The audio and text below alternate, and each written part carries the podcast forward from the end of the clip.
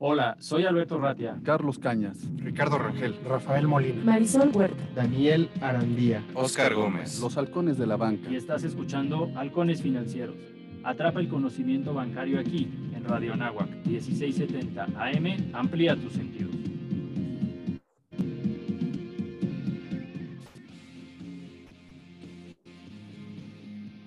Hola, ¿cómo están? Muy buenos días.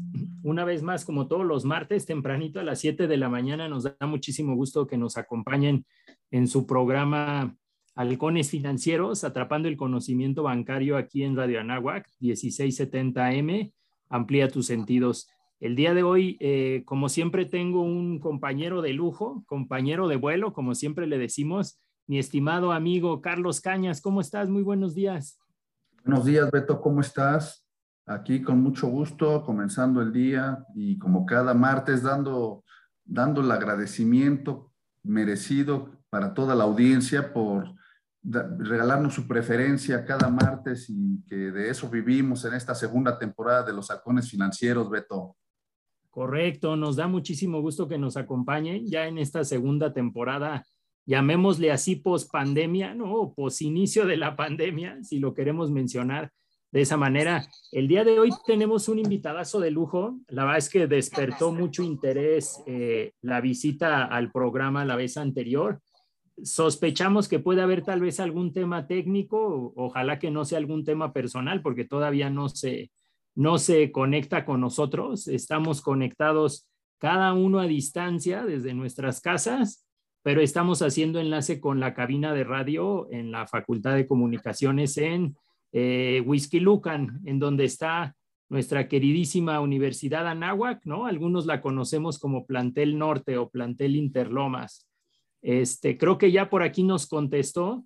Solamente para, para dar una pequeña introducción, el día de hoy vamos a hablar de blockchain y de criptomonedas, mi estimado Carlos, ¿es correcto? Es correcto. Vamos a aprovechar, fíjate que, que la experiencia de, del invitado, que está el misterio, está, está el nombre del invitado. Todavía no se los hemos compartido al, al público, pero fíjate, te, te, voy a permitir que tú lo hagas, Beto, como se merece y pues como se lo advertimos, fíjate, eh, dicen que, que, bajo amenaza no hay engaño, ¿no?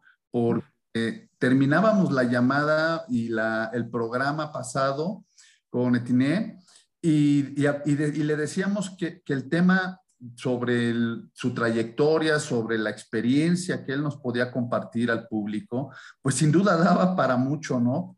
Que daba mucha tela que cortar y que, y que seguro no iba a ser un, ni la primera ni la última vez que nos, que nos hablábamos la, la, la vez pasada. Entonces, pues mira, eh, no hay fecha que no se cumpla, ni plazo que no se venza, y estamos aquí con el invitado y te voy a permitir, Beto, que tú lo presentes como de costumbre. Sí, muchísimas gracias. Nos da una vez más mucho gusto que nos acompañe Etienne Luquet. Él es Principal Chief Executive Officer en Liga Lab dentro de muchas actividades que está realizando el día de hoy. Mi estimado Etienne, qué gustazo tenerte con nosotros. Muy buenos días. Hola, ¿cómo estás Alberto? Muy buen día. Muy buen día, Carlos. De nueva cuenta, gracias por la invitación. Muchas gracias por levantarse tempranito y acompañarnos una vez más. Y como te mencionábamos, Etienne, eh, tu participación en, en, el programa despertó mucho interés en nuestros radioescuchas.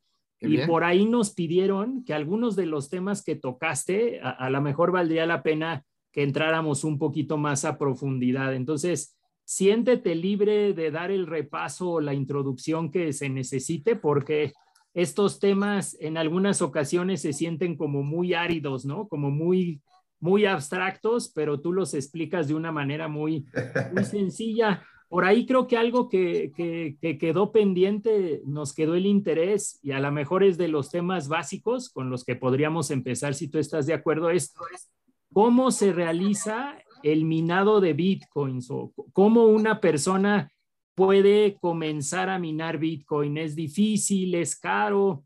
En tu opinión, eh, ¿cómo podríamos empezar ahí? Ok, este, pues fíjate, es una pregunta muy, muy interesante. Eh, y justamente acabo de estar en El Salvador. Estamos regresando de la, de la semana de la Bitcoin. Y bueno, vi cosas muy interesantes que, que, ahorita compartiré con ustedes, pero como dices, para, para explicarlo de manera muy sencilla, digamos, Bitcoin, que es la primera criptomoneda que existe, hace uso propiamente de una tecnología que es la tecnología blockchain, y esta tecnología blockchain está basada propiamente en el, eh, la realización de transacciones, las cuales eh, para ser ejecutadas necesitan de eh, unas operaciones matemáticas. La razón detrás de esto es que tiene que haber algún costo. y me explico. si, si no hubiera este costo, y aquí es donde viene y nos metemos ya en cuestiones filosóficas y económicas muy interesantes, pues claramente parecería que si no, Bitcoin estaría creando dinero o diciendo que está creando dinero del aire. ¿No? No tienes realmente alguna condición objetiva sobre la cual hacer una valoración de aquello que fue necesario para eh, generar un Bitcoin. Entonces, digamos, la idea es que es, un sistema, un, sistema virtuoso, un sistema computacional virtuoso, eh, toda vez que tienes una, eh, una T de contabilidad en la cual vas llevando operaciones. Estas operaciones, para ser realizadas, tienen que pasar procesos propiamente transaccionales y estos procesos transaccionales se llevan a cabo mediante operaciones computacionales, las cuales propiamente son las que definimos como minería. ¿Por qué se le dice minería? Porque es un poco la idea que hay detrás del oro, es decir, el oro, este, independientemente de que tiene muchos atributos por los cuales es considerado propiamente eh, una reserva de valor por, excelencia, es decir, es escaso, eh, tiene mucha durabilidad, eh, es bonito, tiene este, usos afuera propiamente del ser moneda o, joyería, como puede ser eh, para efectos tecnológicos o, en ortodoncia. Eh, tiene esta característica de que tiene un costo para ser minado. Entonces, digamos, la idea detrás de Bitcoin es que no fuera gratis propiamente, no es decir, yo creo un código y este código lo reparto y esto simboliza algún tipo de dinero, sino que tenía que haber un costo en, su determinación. Y propiamente el minar es eh, hacer los cálculos necesarios a efecto de tú ser la persona que gana la oportunidad de llevar a cabo una transacción. Entonces, digamos, como lo que tenemos es un, sistema de pagos en el cual nos estamos enviando Bitcoin entre nosotros, ¿no? Cuando yo quiero enviar un Bitcoin, esto lo que genera es una orden que se va propiamente a lo que se conoce como mineros, pero al final de cuentas son otras computadoras, digamos, recuerda, todo es un, sistema de computadoras que funciona como tal, es un código computacional corriendo, y lo que hacen es que toman esta orden tuya que dice, por favor, deposítale eh, eh, Alberto deposítale, Alberto le quiere depositar a, Carlos X cantidad de, bitcoins, ¿no? Esto lo que hace es que vas contra, con un minero, este minero tiene una computadora, antes eran computadoras como las que tenemos en casa, ahorita ya son eh, máquinas más elaboradas, que cuestan un dineral, se les conoce como ASICs, y al final de cuentas lo que hacen es que llevan a cabo estos procesos computacionales. Se dice que es un proceso computacional muy difícil, no es cierto. No es que sea muy complejo, es decir, no hay mucha matemática detrás de esto. Lo que hay propiamente son fórmulas de hasheado y lo que tú tienes que hacer es eh, buscar el número propiamente que te dé el resultado que ha sido previsto de forma aleatoria. Entonces, en pocas palabras, el código Bitcoin te lanza un número, este número es un número hexadecimal, este, entonces son del 1 al 9, bueno, del 0 al 9, y además tienes del A, B, C, D, eh, F, si son seis. Y estos números propiamente te, dan, te dan unas combinaciones este, enormes. Y lo que tú tienes que hacer es, una vez hasheado, encontrar propiamente la combinación que hasheando se acerque más propiamente al número que diste. Entonces, es, una, es, una, cuestión de cálculos matemáticos, eh, un, un, solo cálculo matemático repetido muchas veces. Y a velocidades este, estratosféricas. Estamos hablando de que eh, están haciendo cálculos de millones al segundo, ¿no? Es decir, calculando, calculando, calculando, calculando, hasta que alguien, después de pasar por el hasheo, encuentra el número que más se parece o el número más cercano al que fue dado como número meta, y cuando lo encuentras, tú ganas el bloque. Y entonces, como tú ganaste el bloque, te voy a dar a ti un Bitcoin de regalo, porque es el propio sistema diciéndote, como tú ayudaste a que el sistema funcione, haciendo la transacción y haciendo que la transacción sea segura, voy a tocar este, un Bitcoin de, de, regalo. Entonces, digamos, si te das cuenta, es, es, es, es, un círculo cerrado en el cual propiamente lo que tú tienes son gente que quiere transaccionar enviándose dinero y los, los mineros lo que hacen es hacer estas transacciones, eh, obviamente estas transacciones tienen un costo, tienen un costo eléctrico, tienen un costo computacional, y una vez que estas transacciones eh, se llevan a cabo y alguien gana, lo que tú tienes es la posibilidad de tener un Bitcoin. Entonces, digamos, ¿cómo funcionaba esto antes? Pues era muy fácil. Tú tenías, bajabas el, código Bitcoin y lo corres en tu computadora, ¿no? Y tu computadora hacía estas, este, estas, este, los cálculos. estas operaciones que digo, no, no, son complejos, estás buscando un número nada más.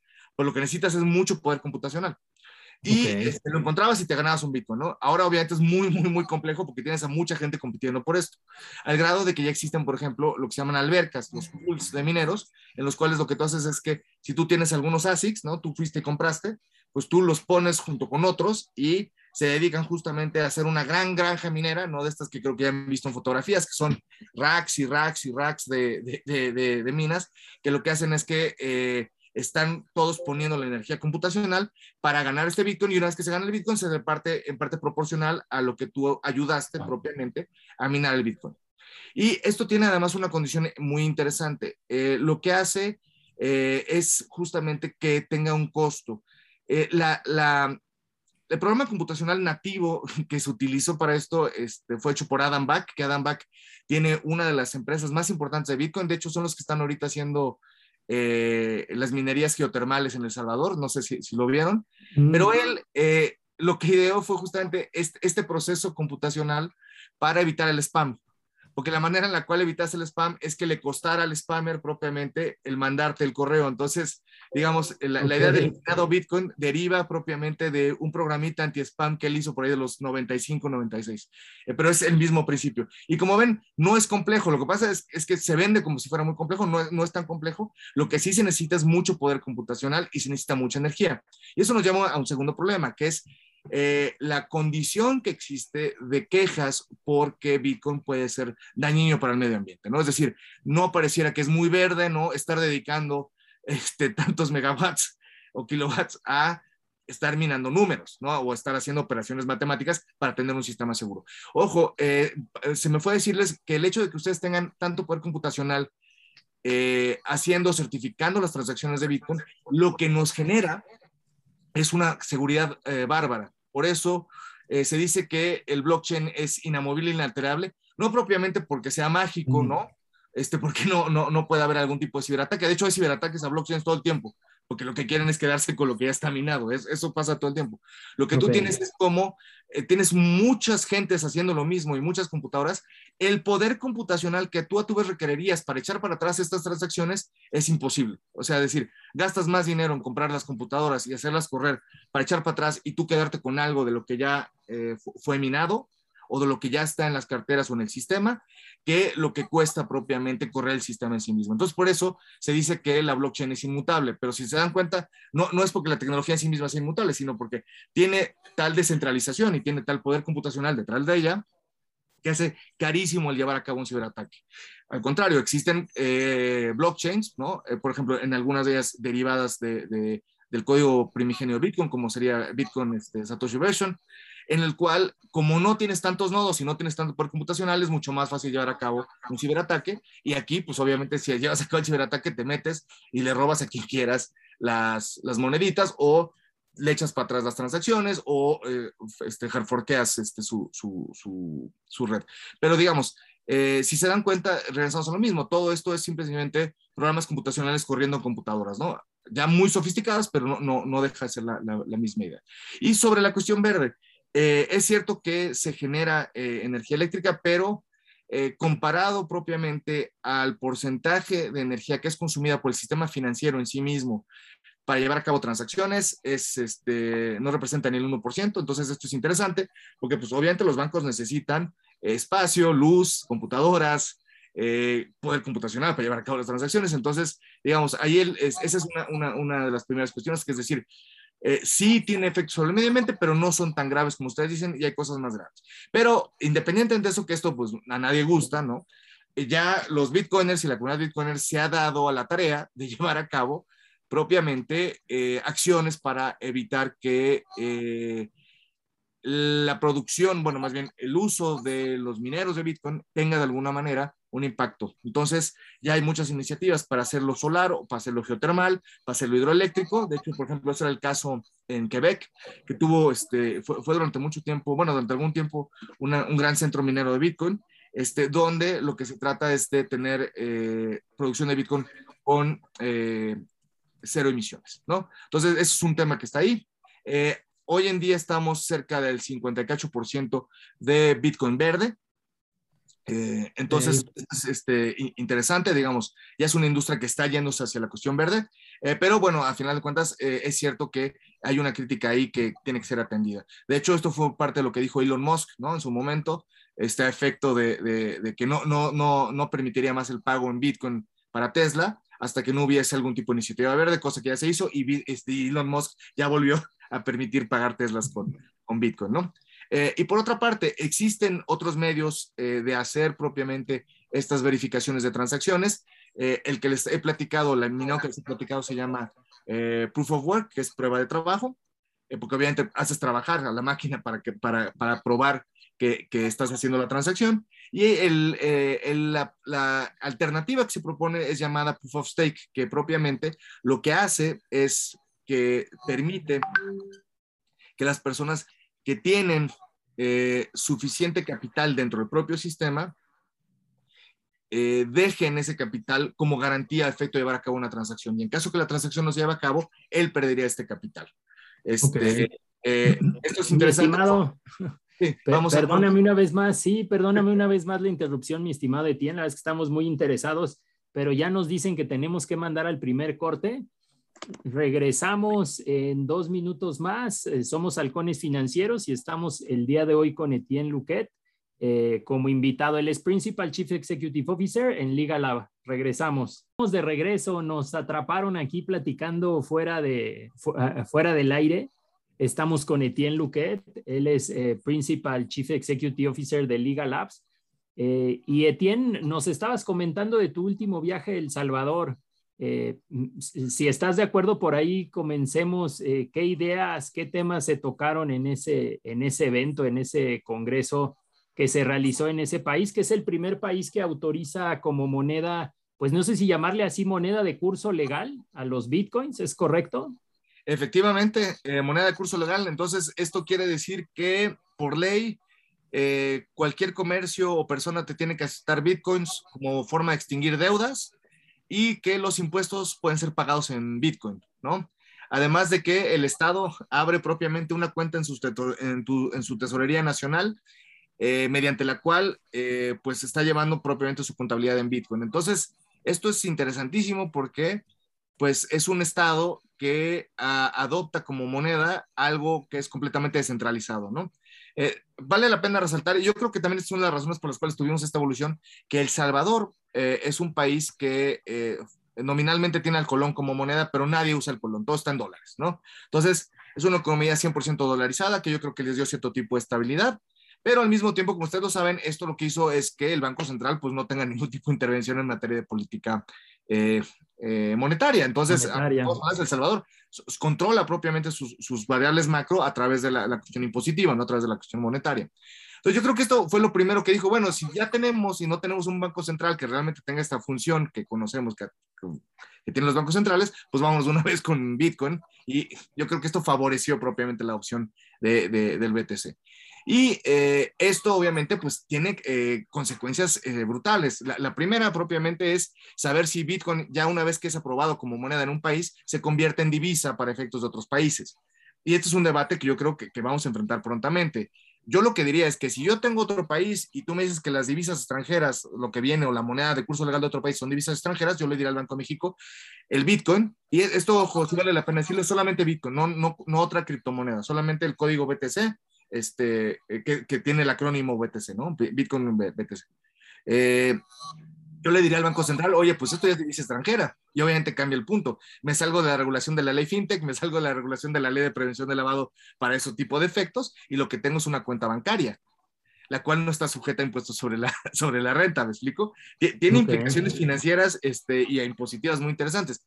Eh, en paralelo, digamos, esto generó, y es interesante porque tuve la oportunidad de platicar con, con este, eh, varios mexicanos que están llevando a cabo proyectos para empresas mexicanas para la implementación propiamente de su contabilidad BTC, ¿no? Eh, eh, ustedes lo saben, hay muchas empresas mexicanas en Centroamérica, este, muchas de ellas muy importantes, y tuve la oportunidad de platicar con dos personas, cada una de ellas llevando a cabo un proyecto, diciendo que, pues a final de cuentas, si ya era moneda de curso legal, estas empresas tenían que tener toda la infraestructura, ¿no? Y tener todo el know-how para recibir el BTC propiamente. Entonces, aunque ustedes no lo crean, eh, por las buenas o por las malas, ya hay empresas mexicanas que van a empezar a tener BTC en su contabilidad derivado de esto, a pesar de que ellos propiamente no lo quisieran. Y tengo el conocimiento de que una de ellas estaba muy enojada y decían, yo no quiero esto, pero es la ley y la tenemos que cumplir. Entonces, vean nada más la, la, cantidad de, de, de, cuestiones que se van generando por el hecho de que este, se haya tomado esta, esta determinación. Eh, eh, ya en el día al día, la verdad, es interesante porque existen varias aplicaciones que están montadas en una segunda cadena que se llama Lightning Network, que permiten hacer transacciones de forma relativamente rápida. Es cierto que el gobierno proveyó esta, esta cartera electrónica, además con, cierto, con 30 dólares para todos los ciudadanos, que es el famoso Chivo Wallet, el, cual funciona. Entonces, digamos, eh, lo que yo pude ver de platicar con la población eh, fue eh, propiamente que muchos de ellos lo ven como un ahorro a largo plazo, es decir, ven que, esto está, que el precio está subiendo, entonces no lo piensan tocar. Y hubo otros que dijeron, bueno, este, yo no sé qué vaya a pasar con esto el día de mañana, ¿no? Se lo gastaron todo, lo convirtieron a dólares y o lo invirtieron o, lo, gastaron o lo, o, lo, dejaron en ahorro, pero ya propiamente en dólares. Entonces, es curioso porque eh, no, no hay eh, un rechazo absoluto, pero tampoco hay una adopción absoluta. Estamos eh, navegando unas aguas ahí eh, muy, muy simpáticas en las cuales pues eh, todo lo que está haciendo es nuevo, ¿no? Y al mismo tiempo me tocó ver, este, pues justamente estaba en una conferencia donde hay pura empresa Bitcoin y puro desarrollador Bitcoin y, gente este, metida en, en, la industria, que lo que están haciendo es tratar de ofrecer mejores servicios. Entonces, habrá un flujo de capital muy relevante a, Estado, a, a El Salvador derivado de las condiciones benéficas que tú tienes propiamente para llevar a cabo eh, actividades en esto. Entonces, en pocas palabras, lo que aquí te puede tomar año y medio de autorización por parte de la Comisión Nacional Bancaria de Valores y a ver si te va bien, ¿no? Y, sacas esta autorización. O en dado caso, estás actuando fuera de la ley FinTech y tienes además muchas obligaciones de prevención del lavado de dinero, en El Salvador en dos meses tienes operando realmente tu negocio Bitcoin este, con facilidades estatales y además con esta condición de que lo que ganas no propiamente se considera como un activo, sino que será como efectivo, entonces no hay un, impuesto sobre, sobre la renta en este caso. En paralelo, eh, eh, ustedes lo saben, el presidente Bukele hizo el anuncio de la, de la famosa Bitcoin City, que se convierte además como una, una, zona este, libre o franca de tecnología pura, en la cual no va a haber impuestos, nomás va a haber un solo impuesto que es el, impuesto este, al valor agregado, el 10%, eh, se darán todas las facilidades y yo creo que lo que quieren ya propiamente es un hub tecnológico este, en el cual eh, se, se llevan a cabo eh, todo tipo de desarrollos. Les, les, soy sincero, no, no, no sé para dónde va esta apuesta, pero qué interesante, la verdad, porque no, no, se había visto en ningún otro lugar, ni siquiera en Estados Unidos, ¿no? que es, la tierra de, la, de, la, innovación. Nunca se habían visto tantas facilidades para que empresas pudiesen llegar y eh, desarrollar lo que ellas saben desarrollar. Entonces, eh, digamos, lo que la perspectiva que yo tengo después de haber, estado además con, con, abogados salvadoreños es que, eh, digamos, El Salvador se va a convertir en una especie de hub tecnológico y que muchas eh, empresas de tecnología van a tener propiamente su casa matriz ahí y de ahí van a hacer negocio para otros lados. Pero siempre con este beneficio de que cuando te traigas el Bitcoin de regreso, ¿no? Pues el mismo estará sujeto a un régimen impositivo este, benéfico. Ojo, esto tampoco significa que la comunidad internacional u otros países no vayan a reaccionar, no obviamente, o vayan a cambiar su legislación, o vayan a echarle el dedo al Salvador diciendo, estás demasiado adelantado, o esto se puede prestar a, otro tipo de prácticas que nosotros nos queremos, pero a final de cuentas la idea es eh, eh, innovación, innovación, innovación, innovación, y al mismo tiempo, pues es este, esta pulsión de regulación porque no sabemos hacia dónde va esta innovación. Oye, Etienne, eh, y aprovechando que comentabas eso, me surge la duda, ¿tú, ¿tú qué opinas? ¿Cómo ves en, México y otros países que tengan intenciones de, irse acercando a la, aceptación de esta criptomoneda como, como un tipo de cambio o tipo una, moneda, una moneda de curso legal como en El Salvador, porque al menos, por, ah, por ejemplo, ahorita en México, pues, pues no lo es, ¿no? Y difícilmente como que suponiendo que me sobraran 60 mil dólares para un, un Bitcoin, como que digo, ¿dónde lo compro? ¿Dónde lo guardo? ¿Me tendré que comprar una supercomputadora para, para resguardar mi Bitcoin? Como que es, es poco explorado este tema de, de, de, las criptomonedas y más allá, pues ni siquiera de toda, de toda la, de toda la, la la, infraestructura tecnológica que la rodea, ¿no? Para transaccionar en un mercado legalmente aceptable, como lo es Salvador. Eh, sí, mira, qué, buena pregunta. Eh, aquí es interesante porque en, el caso mexicano, me parece que eh, se, hizo, se hizo una especie de, de, de, por adelantarnos tanto a la, tecnología, hicimos una, una regulación que, que, no abarca lo que tendría que abarcar. Eh, justamente la ley FinTech lo que te dice es que los bancos no se pueden meter con esto, ¿no? Y además ahí hay ciertos asegúnes porque ya está en el, el tema de los stablecoins, que en esos nos podemos quedar horas. Los stablecoins, ya sabes, es, es una cripto que es para par con, con, con, dinero, con dinero fiat y eso tiene implicaciones económicas y financieras completamente distintas a las, a las de Bitcoin, ¿no? Que es Bitcoin es una cosa, los stablecoins son otra cosa. Pero digamos, ahí tú ya tienes eh, propiamente eh, una, una cuestión que tiene que ver con cómo el sistema financiero entra o no al sistema cripto. Y a mí me parece que eh, México, derivado obviamente de, de, lo que nos pasó en el 94 y que tenemos reglas bancarias prudenciales muy duras, derivado de eso justamente, y me parece prácticas muy sanas que, que han hecho que, que, nuestro sistema bancario vaya muy bien durante 20 años. Eh, lo que no quiere justamente es la contaminación ¿no? del sistema cripto con el sistema financiero. Y eh, justamente las stablecoins es donde está el problema y, y, por eso en los Estados Unidos, antes que regular las cripto, lo que van a hacer es regular las stablecoins. Pero, eh, digamos, eh, el punto es que la regulación lo que te dice es, si tú eres institución financiera, tú no puedes meterte con las criptomonedas. Se acabó está propiamente en la circular 4 diagonal 19 del Banco de México que dice, tú no puedes hacerlo. Pero lo que sí dicen es, si tú te dedicas a hacer propiamente intercambio de, de, BTC o intercambio de otro tipo de criptomonedas, hazlo libremente siempre y cuando tengas un programa de prevención de lavado de dinero suficientemente eh, robusto. Entonces, digamos, yo, eh, y es curioso, yo para tener un exchange de criptos no necesito la, aprobación de la autoridad, pero sí necesito decirle a la autoridad quién me está comprando, ¿no? Y, con eso la autoridad está tranquila. Entonces, es, es, es, muy curioso porque eh, derivado de esta noción de no querer contaminar el sistema financiero propiamente con, con, con, las criptos, lo que tenemos es que se está generando una industria paralela en la cual el sistema financiero no tiene participación dentro de, dentro de la misma. ¿no? Entonces, eh, es curioso porque en Estados Unidos ya hay aprobación para que los bancos puedan entrar y salir del sistema cripto, obviamente con una buena regulación, esto derivado de, de directivas que dio la tesorería norteamericana, pero a final del día, me parece que eh, es, es, curioso, derivado incluso de, de, de, la posición del mismo presidente de la República de no queremos tocarlo. Eh, yo, no, yo no veo propiamente que nos vayamos a curso legal, pero por ejemplo, sí podríamos estar cerca de que se considere como divisa. Y eso es muy distinto. Ya mi cuenta, eh, no, va, yo creo que no va a ser lo mismo decir, tengo mi cuenta de un activo digital y vamos a ver cómo le hacemos para el impuesto de la renta, decir, tengo una cuenta en dólares. Y además tengo una... Decías, ¿no? De, de que el efecto Salvador obliga a que todas las empresas y todo, todo aquel que quiera transaccionar con El Salvador o las empresas que ahí viven, pues tendrá que tener lo mismo, lo mismo que, que, que los, los, las empresas del Salvador y un conducto, un conducto legalmente aceptado para poderlo hacer, porque pues, pues no se entiende que, que una empresa instale toda una infraestructura para intercambiar eh, Bitcoin sin que sea legalmente aceptado en, en, el país donde reside, ¿no? Claro.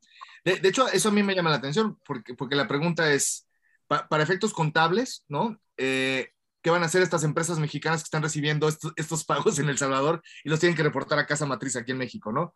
Sí. En sus impuestos van a tener que decir algo.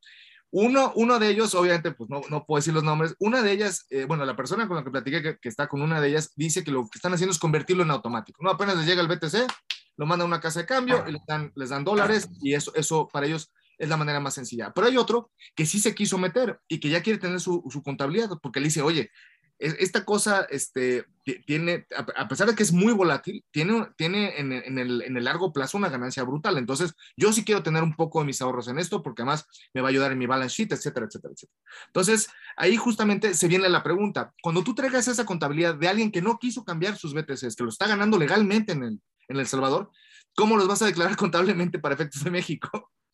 Claro. ¿Me, explico? O sea, al final pues tienes que reportar algo porque estás yendo a y, tendrían que fiscalizarlo, aunque no esté todavía legalmente aceptado como una moneda de curso legal ordinario, eh, tendrían que fiscalizarlo y estar un, un, apartado dentro de, de, las leyes hacendarias ah. para, para, por lo menos fiscalizarlo cuando, cuando las empresas lo tengan. Exacto. ¿No? Sí, sí porque digamos, y, era, un, era, un, poco el, debate que se daba con, con, eh, con, el licenciado Salinas Pliego. Es lo que decías, yo quiero tener Bitcoin. Y tú es que no puedes porque eres Banco Azteca. Dice, es que el punto no va a ser tener Bitcoin en Banco Azteca, el punto va a ser tener Bitcoin en Electra. Y entonces, qué curioso, no tiene ninguna, ninguna provisión, salvo obviamente eh, eh, seguir este, reglas específicas de, prevención del lavado de dinero, pero no tiene ninguna condición específica que le impida de alguna manera echar para atrás esto. Entonces, al final de cuentas, digamos, eh, se están abriendo sistemas de pagos en paralelo y me parece que si bien no llegaremos a esta circunstancia eh, tipo El Salvador en la cual se reconozca que es una moneda de curso legal, sí podríamos estar cerca de que varios países le empiecen a determinar que es divisa extranjera y tener un tratamiento similar. cuestión que obviamente cambia radicalmente, porque, a ver, ahí viene una segunda cuestión. E, esta es, esta es la parte donde yo realmente veo el beneficio eh, financiero a, las criptomonedas. La ventaja que tú tienes es que el sistema de pagos que te permite eh, utilizar es un sistema de pagos que es realmente muy barato. Y además es un sistema de pagos que funciona 24/7 y que no necesita de un clearing house. Entonces, pues es esta cosa donde imagínate que tú ya dijiste que tienes una cuenta, en, algo similar a una cuenta en dólares, haces una cuenta que es 24/7, en la cual no tienes que pagar una comisión a ningún intermediario.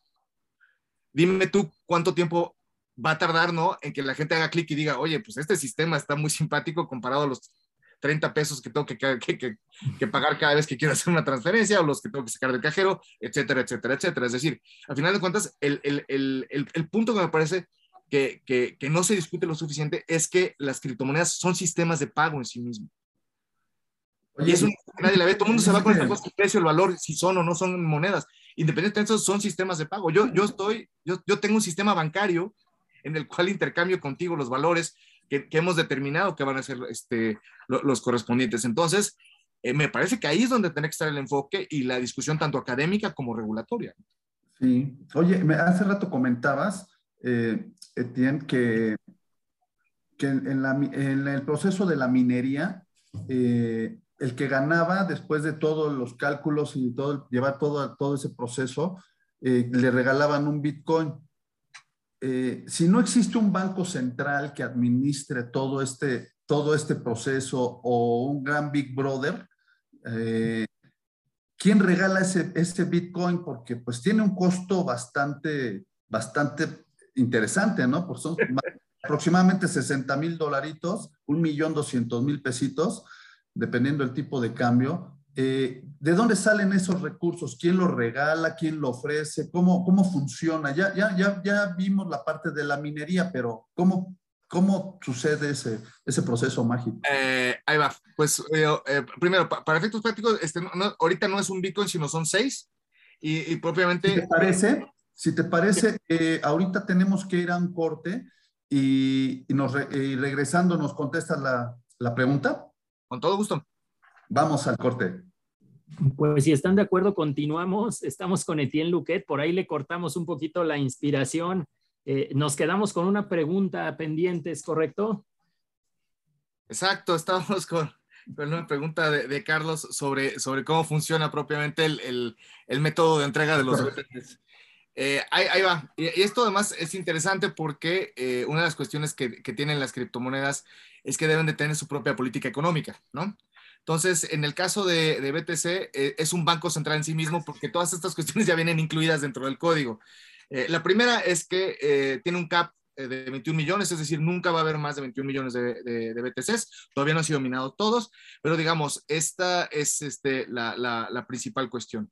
Eh, esto a su vez eh, genera ya discusiones muy álgidas a nivel de teoría económica sobre si estamos realmente en la aplicación de la escuela austriaca, ¿no? En la realidad, es decir, es la primera vez que la escuela austriaca eh, que, aboga en, que no es necesario un banco central, porque justamente lo que tú necesitas es una cantidad de dinero, porque el dinero está sujeto a oferta y demanda.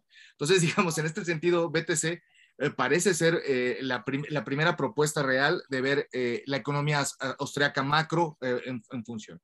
derivado de esto también se, hicieron incentivos que no propiamente se te da un, un BTC, Carlos, sino se, se van dando este, 12, 6, después se van a 3.5 y van cambiando cada cuatro años según lo que se llama o se conoce como el halving, que es eh, la posibilidad de cortar la recompensa de lo que se te da en función de hacerlo más escaso. Entonces, digamos, este, hace, hace ocho años teníamos muchos premios y ahorita tenemos mucho menos, ahorita son seis. Entonces, cuando tú ganas, no, está, no está uno, se te dan seis y estos se reparten como, como tú quieres. Eh, esto, es, esto es importante porque en el próximo halving, eh, faltan tres años, se van a dar tres. Y así vamos a seguir hasta 2140, eh, que es cuando se mina el último Bitcoin. Eh, aquí pasó una pregunta que es, que, es, que es simpática, es ¿y de qué van a vivir después? Pues justamente la idea es de las transacciones. Tú tienes un incentivo a estar transaccionando porque es tu propio sistema monetario. Entonces aquí es donde viene la pregunta. ¿Sin banco central esto puede funcionar? pues la idea es que sí. ¿no? Entonces, porque esto está en código. Entonces, vean, vean lo interesante de lo que estamos platicando. La descentralización se logra porque está en código. Entonces, ya los debates es, digamos, tú ya hiciste tu, tu, mini banco central con sus propias reglas y lo pusiste a funcionar.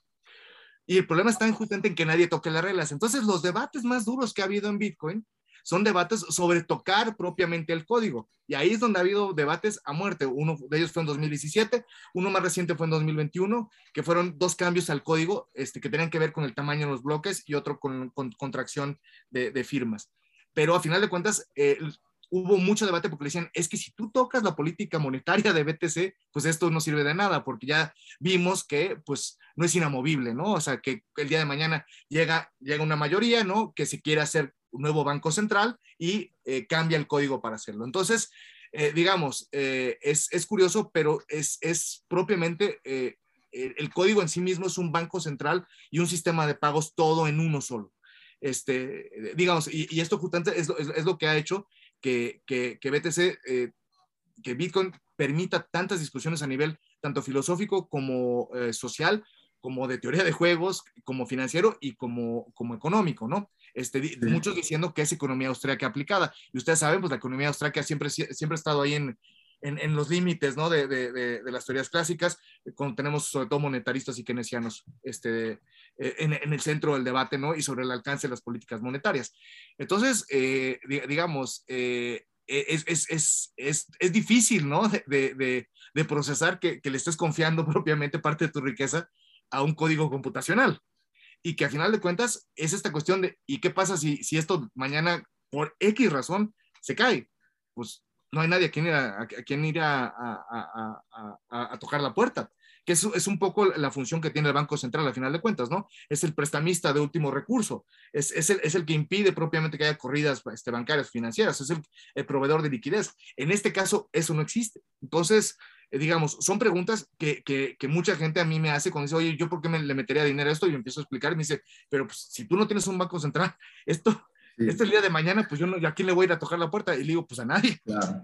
Sí, claro, aquí sabemos que, que, nuestro dinerito que tenemos guardado en un banco, pues al menos tiene un porcentaje que lo respalda, pues una protección del, del, IPAP, el Banco Central pues tiene tiene reservas ¿no? del, del, dinero que está circulando, eh, tiene reservas nacionales para hacer frente a ese dinero que está circulando. En el, en el Bitcoin, como que dices, ¿qué pasaría si hay un conflicto armado en El Salvador, como ya ha habido, ¿no?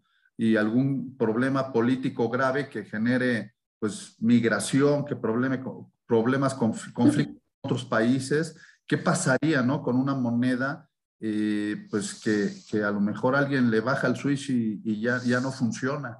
Entonces dices, eh, ¿qué, ¿qué, seguridad es? La, la, la, ahora sí que los, los que son adversos al riesgo, ¿no? Que, que, no les gusta el riesgo, pues bueno, pues, pues seguiremos teniendo nuestros pesitos por ahí, aparte que no nos pasa para un. No, este, a ver, y, ese, ese, es este, un, tema interesantísimo. Ojo, no tienes que comprar uno, puedes comprar fracciones de fracciones de fracciones. Sí, me imagino, sí. Este, porque eso es lo interesante, como está pensada para ser una, una moneda deflacionaria, bueno, hay un debate de entrada ahí. No, no, sabemos si es deflacionaria o desinflacionaria, porque ah, son dos cuestiones distintas. Yo digo que es deflacionaria, mucha gente dice que es desinflacionaria. Este, yo, yo lo, que, lo, lo que creo justamente es, está pensada para, para, ir hacia abajo. Es decir, sería una economía en la cual no hay inflación y, el, y, no hay crecimiento, sino es alocación relativamente perfecta de capital, ¿no? Eh, y es, es, interesante en teoría, yo no sé si va a funcionar, la verdad, y, he, tenido este, pláticas muy interesantes con, con, economistas que me dicen, híjole, yo no sé si, si, lo que tú estás diciendo funcione, porque tenemos el, el, modelo inverso y vemos cómo corre y ya sabemos cómo controlarlo, pero lo que tú estás, lo que está proponiendo aquí es difícil. Entonces, este, pero para que sepas que es, relativamente fácil tener acceso a esto y eh, lo que sí es, tanto en labor educativa como en facilidad, ya tienes tú wallets en las cuales es muy fácil bajarla y tener eh, acceso en automático a, a, una, a, un porcentaje de Bitcoin, el que tú quieras. Puede ser desde un centavo de peso hasta la cantidad este, que, que tú decidas. Eh, sí. Perdón, perdón que te interrumpa y eso. Yo lo que veo es este riesgo que está marcando este, Carlos de, de, la falta del Banco Central y que además es algo que tú también estás señalando. ¿Tú crees que se crea algún organismo que para que pueda seguir avanzando, eh, que los, la propia gente de Bitcoin, eh, con el fin de que está, ustedes están muy seguros, tú, toda la comunidad Bitcoin lo defiende a capa y espada, de que bueno, esto va a funcionar y de que no hay peligro, etcétera. No habría modo o no se han hablado pláticas de que se cree algún, algún organismo que, que, pueda estar eliminando este riesgo y que, y que esto avance más rápido o simplemente dicen esto va a avanzar y la gente se va a dar cuenta y cuando veamos ya, pero, pero ese es un riesgo, ¿cómo podría, ¿has visto tú la intención de crear algo? Es, esto, es, esto es justamente interesantísimo porque es el debate que se da, ¿no? En teoría, la seguridad la tendría que dar el número de computadoras que están corriendo, ¿no? porque justamente eh, eh, ahora sí que es esta, esta, esta noción de seguridad de números, safety numbers. Entonces, como tenemos muchos nodos de computadora corriendo en todas partes del mundo, los ataques no, no, no nos hacen nada, ¿no? Eh, segundo, puede darse el, el, supuesto de que se vaya la luz en la Tierra, sí, puede darse el supuesto que corten la Internet en la Tierra también. Y aunque no lo crean, ya existe una empresa, que es justamente esta empresa que está poniendo este, los mineros geotermales en El Salvador, que hace y tiene el código ya corriendo en satélite cosa que me parece que lo hace interesantísimo, porque justamente lo que es, es, una salvaguarda propiamente a, a, un evento catastrófico. Segundo, eh, existe ya la, la, la, posibilidad de tener y correr BTC en redes mesh.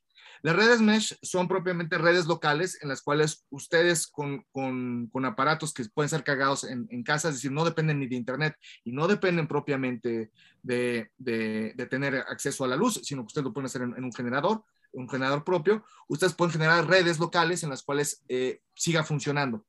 Este, y esta tecnología Mesh utiliza propiamente eh, el espectro de radio. Es un poco como este, los, los walkie-talkies o, o, se acuerdan, ¿no? Este, los CBs de, de, de, los traileros. Entonces, digamos, este, pensando en este tipo de escenarios, la propia comunidad se ha puesto muy creativa y ha dado soluciones tecnológicas muy interesantes, ¿no? Eh, y justamente el debate está en centralizar o no centralizar. Ha habido intentos, por ejemplo, para la parte que tiene que ver con, con lo verde, de ponerse de acuerdo y generar consejos, ¿no? Un, un consejo grande de, de, de BTC en el cual se pongan reglas mínimas de cómo tienen que ser los minados, ¿no? Y ha habido una reticencia brutal por parte de la comunidad, porque la comunidad lo que dice es justamente lo que nos hace invencibles es que nadie sepa dónde estamos y no nos identifiquen y cada uno coda su, nodo, su, su, pequeño nodo en su casa, ¿no? O tenga sus mineros donde ellos quieran. Este, y eso, eso es lo que lo hace fuerte. Entonces, dices, ¿para qué te expones, no? O dices quién eres o dónde estás. Y por otra parte, eh, está esta cuestión de que eh, los programadores, ¿no? Son o están expuestos propiamente a muchas presiones porque ellos son los que pueden cambiar el código y ahí es donde está el, el meollo del asunto. Justamente, si tú tienes un consejo de programadores, pues es muy fácil que el día de mañana ellos digan, bueno, si quieren o no quieren y yo hago estas propuestas. Lo que pasa, y aquí es donde está el, el, el punto fuerte para, para esta pelea de tener asociaciones y propiamente implementación, es que cualquier modificación al código tiene que pasar y ser validada por los nodos. Entonces es profundamente democrático en el sentido de que mientras yo tenga un nodo y me quiera subir a la red y quiero votarte en contra, pues no pasa tu propuesta.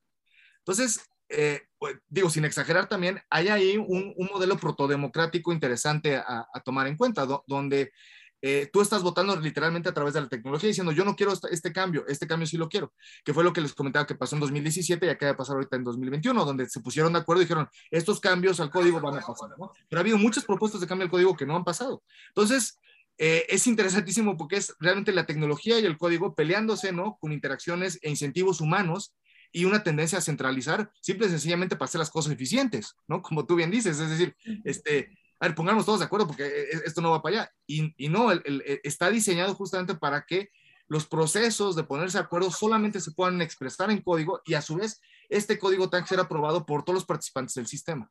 Entonces, este, ahora sí que el, futuro nos alcanzó, ¿no? Es, ya, ya, ahora sí es democracia 2.0, ¿no? Exacto, exacto. Suena como, ah, bueno, pues si ya están de acuerdo, la cosa es este, entenderlo, ¿no? Porque finalmente más bien sería como entenderlo. Y, por último, este, hablando de nuevas tecnologías que se van a montar en esto, porque esto me parece que, que es, la, es, una, es una base para muchas tecnologías, podemos pensar propiamente ya en plataformas o redes sociales descentralizadas, en las cuales no tengas a un sensor. ¿Me explico? Y, esto es muy interesante porque grupos cristianos en Estados Unidos que han sido sacados de ciertas plataformas se han tomado muy en serio empezar a generar propiamente redes sociales descentralizadas en las cuales no puede haber alguien que les diga esto sí, esto no, esto sí, esto no, esto sí, esto no veamos las implicaciones a largo plazo.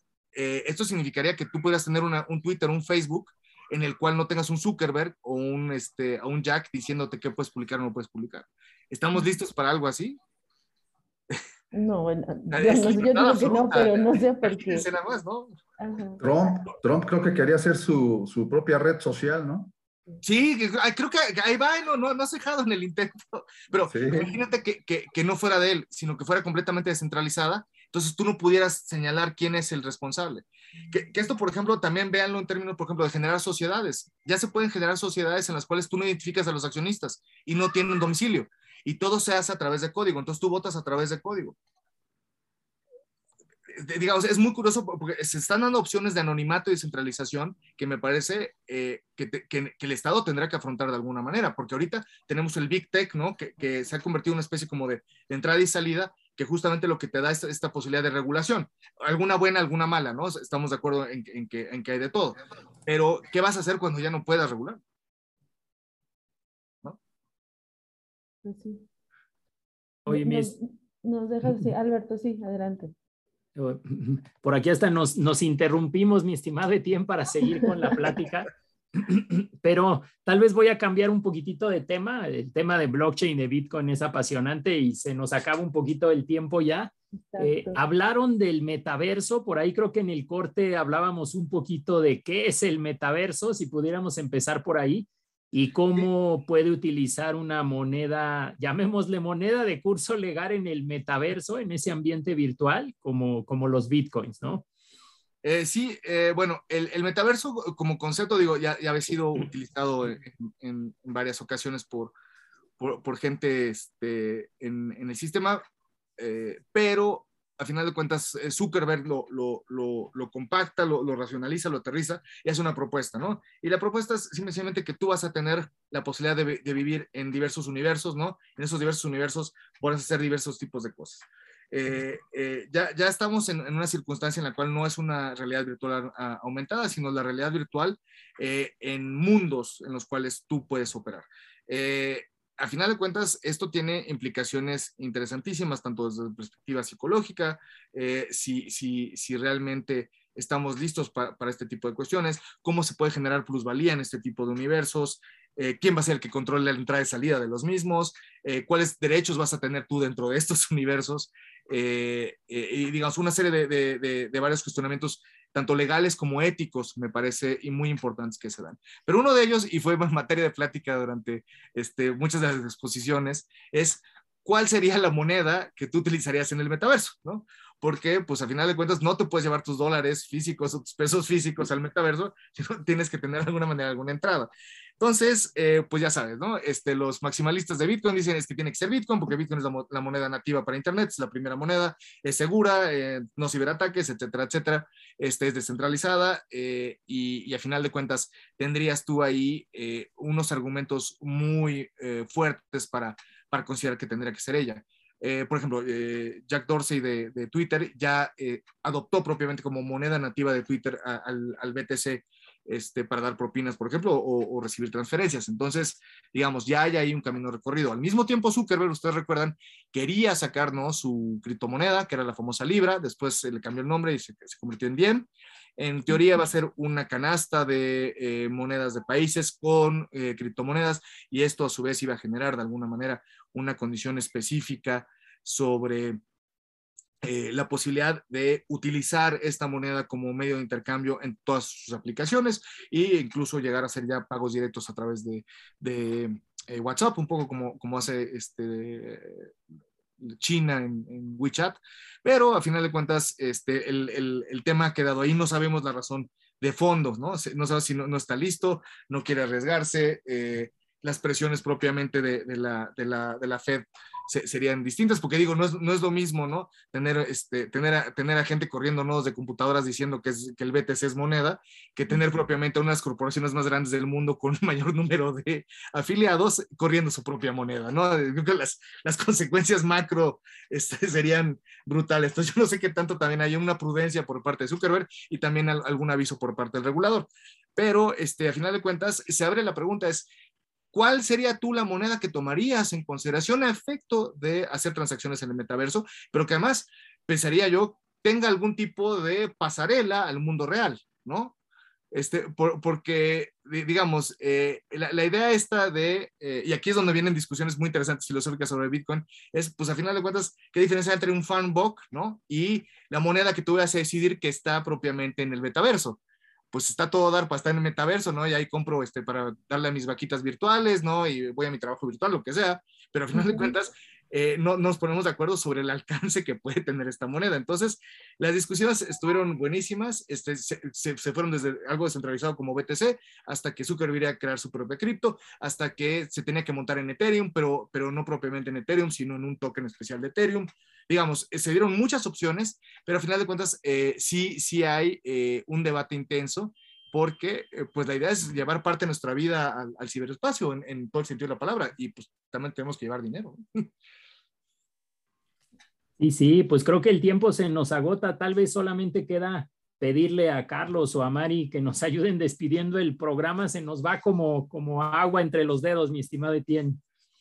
Exacto, Etienne. La verdad, muchísimas gracias por estar aquí y bueno, este, como siempre nos dejas así terriblemente este, con muchas cosas para preguntarte, pero bueno, si te quieres despedir y dejarnos tus redes sociales para toda la gente que está interesada en contactarte, por favor, y les agradecemos también a todos este, haber estado aquí.